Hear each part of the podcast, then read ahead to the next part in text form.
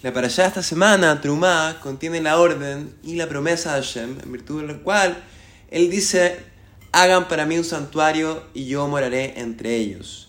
El Mishkan, el tabernáculo o el templo móvil, no era solamente un lugar en el que se monopolizaba o centralizaba la boda de Hashem, el servicio a Dios, ya que de ahí en más solo podían ofrecerse los sacrificios ahí, sino que era también el lugar en que la presencia divina, la Shejinah, residía y se manifestaba.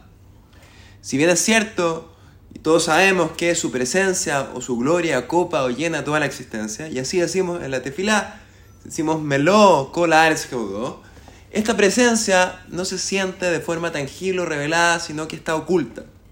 En el Mishkan, el templo, por otro lado, ocurría totalmente lo opuesto, ya que ese era el lugar en que él mismo eligió que su presencia residiera en forma tangible y revelada, sin velos, sin ocultamiento.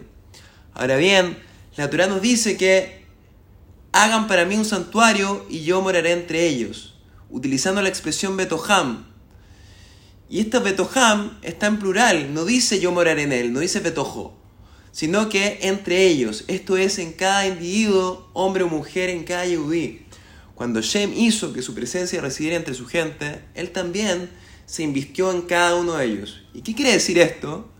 Que en verdad, toda persona en su corazón tiene la posibilidad de erigir un pequeño santuario dentro de ellos. El Mishkan, el santuario móvil, acompañaba al pueblo judío durante todo su viaje por el desierto. Cada lugar donde el pueblo judío iba, el Mishkan los acompañaba y la presencia de Dios estaba con ellos.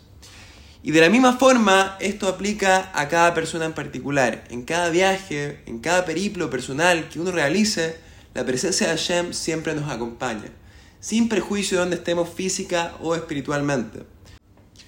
Nuestros sabios explican que las ventanas del santuario estaban inclinadas de tal forma que éstas permitían proyectar o esparcir la luz desde dentro hacia afuera, más que permitir que la luz permara o entrara hacia adentro. Ya que, dado que la presencia divina moraba allí, no era necesario que la luz entrara, la luz de la menorá del templo irradiaba siempre hacia afuera del templo, influenciando el mundo exterior. Y vemos un concepto similar con la luz divina que existe en el interior de cada uno de nosotros. Esta luz no debe ser retenida, ya que Hashem nos da este grado de conciencia respecto a la divinidad no para nuestra propia satisfacción. La idea de nacer de una persona un pequeño santuario no es solamente que ésta aprecie y tenga conciencia de la divinidad para él, sino que comparte esta conciencia, la difunda y la radie con otro, de tal forma que esta luz influencie su entorno y el mundo en general. Shabbat Shalom Mevorach, todo lo mejor.